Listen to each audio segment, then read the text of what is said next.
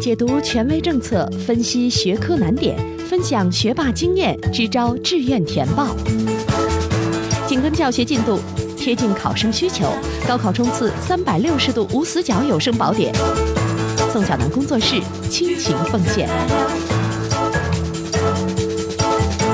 欢迎来到由宋小南工作室制作的升学 FM，我是宋小南。那在前一期节目里边，我们也为大家做过预告了。这两期节目，我们为大家分享的都是文综、理综合卷之后，如何尽可能快的消除合卷对于我们成绩的影响，甚至能够在文综、理综当中拿到比原来更多的分数。那前一期呢，主要为大家讲了如何在考场上精确的去分配时间。那这一期呢，我们主要为大家分享一下前面的同学们和一些优秀的班主任老师们总结出的一些在考场上非常好用的实战经验。我们这期节目的目标就是，哎，我们的复习状况一定，我们掌握的知识也没有任何的变化，但是我们用上这些招儿，用上这些实际有效的应试技巧，我们就能够在考场上拿到更多分数。那现在，请大家听我一一道来。首先，我们先提一提理综和文综在答卷当中具体的注意事项。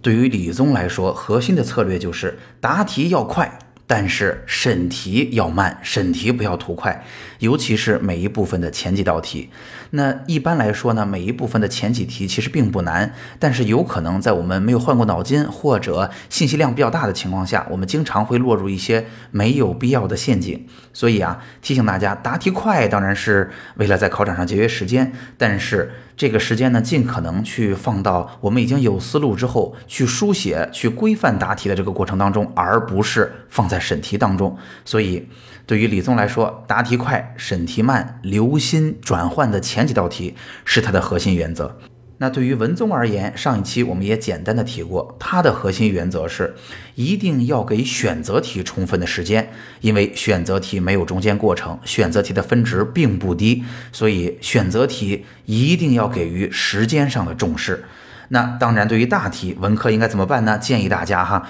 看到题目，如果你已经有了思路，我会建议你先把总体思路写到草稿纸上。然后根据草稿纸上的思路，在脑子里去完善，在试卷上规范的、快速的去作答。为什么建议大家要有写在草稿纸上这一步？那就是因为，如果我们脑子里记着好多东西，一方面容易遗忘，另外一方面呢，其实会影响我们写东西的速度。还是那话，换成了综合之后，答卷速度手速非常非常重要。而且对于文科来说，一般来讲，我们都会把试卷写得密密麻麻。所以啊，有了大体的思路，总体怎么答题，先把它哪怕是很潦草的写到草稿纸上，然后在答卷的时候，脑子就可以稍作放松，能够把更多的精力给到更快的。啊，书写速度上去。那当然，文科如果来不及，我们还有其他的套路，就是比如说啊，我们之前也为大家分享过的，一定要达到关键的知识点，达到关键句，一定要把起始句写得足够明确，让答题老师容易找到关键词，容易找到关键的知识点。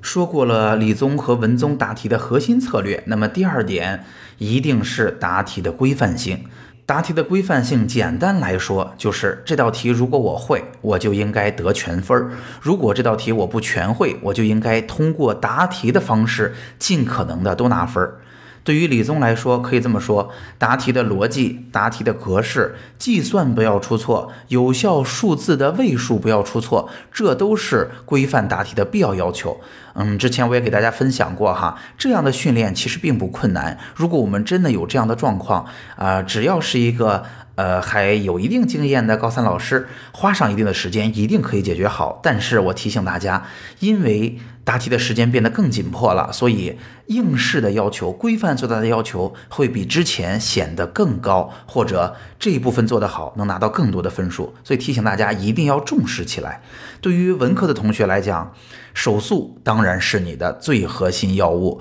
那我会建议你在复习当中呢，尽可能的每一道题都会去想一下出题者的思路到底是怎样的，希望我们给他些什么样的信息。那这些信息能够总结成哪几个重要的要点？每一个重要要点里边有哪几个重要的知识点？有了这个基础，下面要训练的就只有书写的规范和速度了。好，那又说完了规范性答题，下面接着来的就是信息题的问题了。大家知道哈，文综、理综合卷之后，本来它的题目的量就变大了，而且呢，近几年也有很多省份啊，从本省出题变成了全国卷，信息题的量明显增多，而且信息阅读的量也明显加大。有些同学啊，在做这样信息题的时候，其实有的时候会觉得不得要领，而且很多情况下，现在出题者也不容易，因为很多题目过去都出过了，对吧？所以。现在信息题经常给出一些啊特别新的时政信息啊，或者是特别前沿的科研的这样的题目。有的同学一看，哇，这题目出的这么新，这么高大上，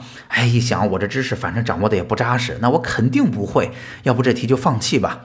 那在这儿我要提醒大家，信息题一定大家不要慌神，也不要担心。原因是，甭管他给了多少信息，甭管他说的多么高大上，他一定会落回你课本上的知识点。而且越是讲的玄乎，越是高大上，越是飘着，你觉得摸不着它的情况，一般来说这样的题目反而越简单，因为它能跟你的知识结合的非常非常少。你只要看清楚题目当中与课本上的知识、考纲当中的内容结合的点，你就已。已经胜利了，所以在这儿提醒大家不要慌神儿。遇到信息题啊，甚至可以在平常专门做一些训练，去排除那些干扰性的因素。而且呀，大家知道吗？有些时候啊，甚至出的卷子都不是那么严谨。呃，大家相信在复习当中经常遇到这样的状况，就是有个选择题 A、B、C、D，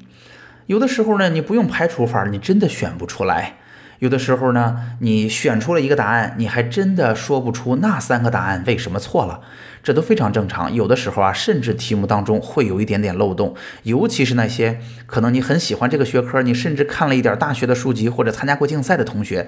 你会发现哇，这题目出的这什么一套啊！在考场上我就会发现它不严谨。但是我要提醒大家哈，真的，一旦我们做到考场上。我们的目的很明确，就是我们要在这个试卷当中拿到更多的分数，而不是去做严谨的科研讨论，啊，所以我们理解清楚出题者的意图，努力的去给他一个他想要的答案。就是我们现在要做的东西，甚至啊，我们可以这么说：如果我们会蒙，我们蒙对了，也是很有价值的啊。虽然是在复习的关键阶段，但是我也要强调这一点，就是整个文综理综合卷之后，其实应试的套路才是真正考验人的核心问题。好，那么在文综理综的啊核心答题的策略啊答题规范以及信息题做过了强调之后，还有两点，我觉着值得给大家说一下。第一呢，我看文综、理综呢，我觉着这两门考试一旦合并了之后，它更多的啊像是一个对考生意志力的考验。大家想想看哈，在真正高考的时候，第一天上午考语文，下午考数学。其实考完语文的时候，我相信大家并不慌神儿，因为语文一般来说都能答完。而且呢，语文来说，它的主观性很强，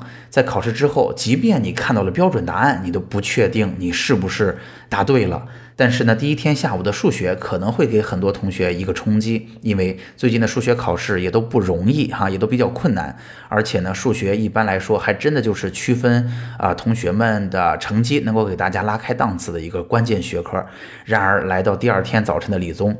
这是一个更神奇的学科。大家想想看，第一天我们已经有了这种精力呀、体能啊，甚至数学考得好与不好这种心力上的消耗，那第二天。理综、文综这一门学科，它的分数是三百分，就是第一天两门学科的总和。而且它考试时间也并不短。如果文综、理综结束了，反而英语是个很容易的学科，因为大家已经到最后一天下午了。说实话哈，按照两天的这种节奏硬推哈往前走，也能够呃精神状态不错的把这门学科考完。我认为文综和理综啊，无论是在时间安排上，还是它的分数上，都是对考场上的考生们一个巨大的考验。所以啊，之前有班主任老师给我们分享过，他会建议同学们，无论是在平常训练，还是在实际的考试当中，对于理综这门学科，一定要有一种敬畏，甚至有一种仪式感，让大家知道，嗯，我们是在这儿就是要有雄心壮志拿到分数的，而且我们做了这么多的训练，就是要把这门学科考好的。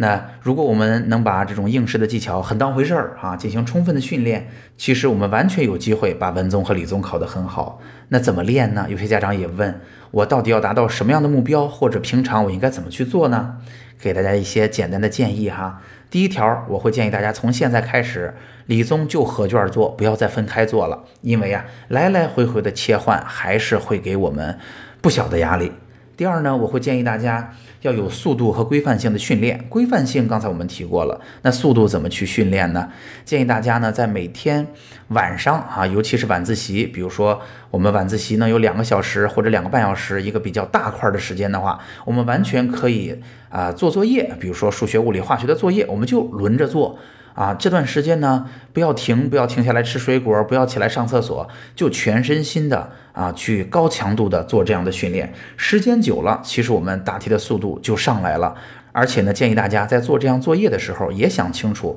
啊，遇到难题我应该跳过去，可能我们之后会找回来再了解清楚啊，他应该怎么做。但是模拟的都是实战高考的场景，我们也可以看着表多久，我们就可以跳过了。那如此一来呢，我们就有机会在平常的训练当中，不但啊练习了理综合卷的各种技巧，也知道了如果遇到难题甚至失误，我们应该如何应对。好，今天的内容就到这儿了。本期节目呢，我们为大家分享的是啊，同样的复习阶段，同样的知识掌握程度，我们知道了哪些具体的技巧和方式，我们就能够在考场上，尤其是文综和理综的考场上多拿分儿。如果今天的节目对您有帮助，欢迎您订阅我们的专辑啊，并且转发和评论我们的内容。如果你想要获得更多呃定制化的信息啊，并且收听我们的直播课程的话，欢迎您加入我们的 QQ 群。我们 QQ 群的群号是四九三九六幺三八幺啊。同时，我们当然还有微信公众号，微信公众号的名字叫做升学 FM 个性化服务。